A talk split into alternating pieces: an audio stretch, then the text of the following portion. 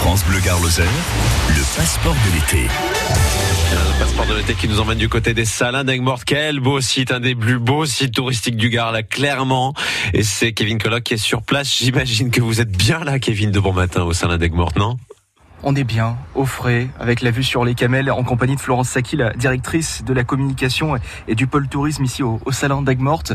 Le lieu s'adresse à, à tous, aux Gardois, aux Lozériens, Florence, mais que vient-on y faire ici? Eh bien, on vient visiter le plus grand salin de Méditerranée, 8000 hectares. 8000 hectares, c'est la ville de Paris, mais ici, c'est des flamants roses et pas de voiture.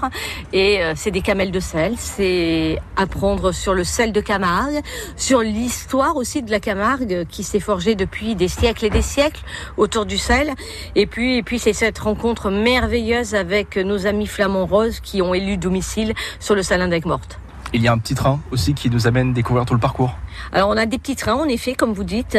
On a des petits trains qui vont vous aider à faire ce parcours, mais on peut aussi faire ce parcours euh, avec un, un guide à vélo et puis, si vous avez envie aussi, vous pouvez prendre votre propre vélo. Nous avons mis en place un parcours dédié au vélo libre, comme on dit. Et vous suivez ce parcours et vous partez euh, tranquillement toute la journée, le temps que vous souhaitez, euh, sur euh, ce si beau salin.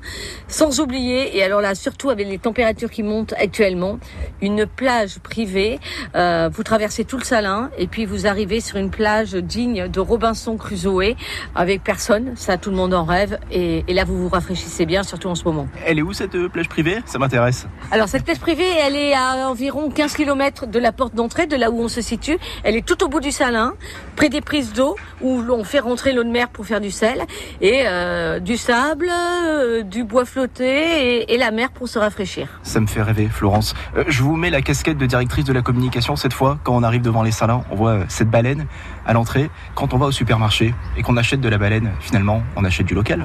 Ben, quand vous allez au supermarché et que vous achetez la baleine, la baleine c'est un produit made in France, c'est un produit made in Aigues-Mortes, tout est produit à Aigues-Mortes et, et c'est l'eau de mer qui est au bout du salin, c'est du sel qui vient d'ici, c'est tout le travail de nos sauniers euh, que vous achetez dans cette boîte. Allez, moi je vais m'acheter quelques kilos de sel pour être tranquille pour l'année et puis je vais aller faire ma petite balade en train. Merci Florence Saki. Merci.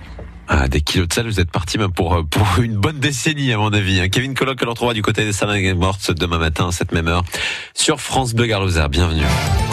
Et l'info à 6h30, Jérôme Plédy, évidemment, l'inquiétude qui, qui était vive hein, depuis hier après-midi à, à Générac. Mais c'est confirmé ce matin, le feu de Générac tout près de Nîmes est à l'heure qu'il est fixé.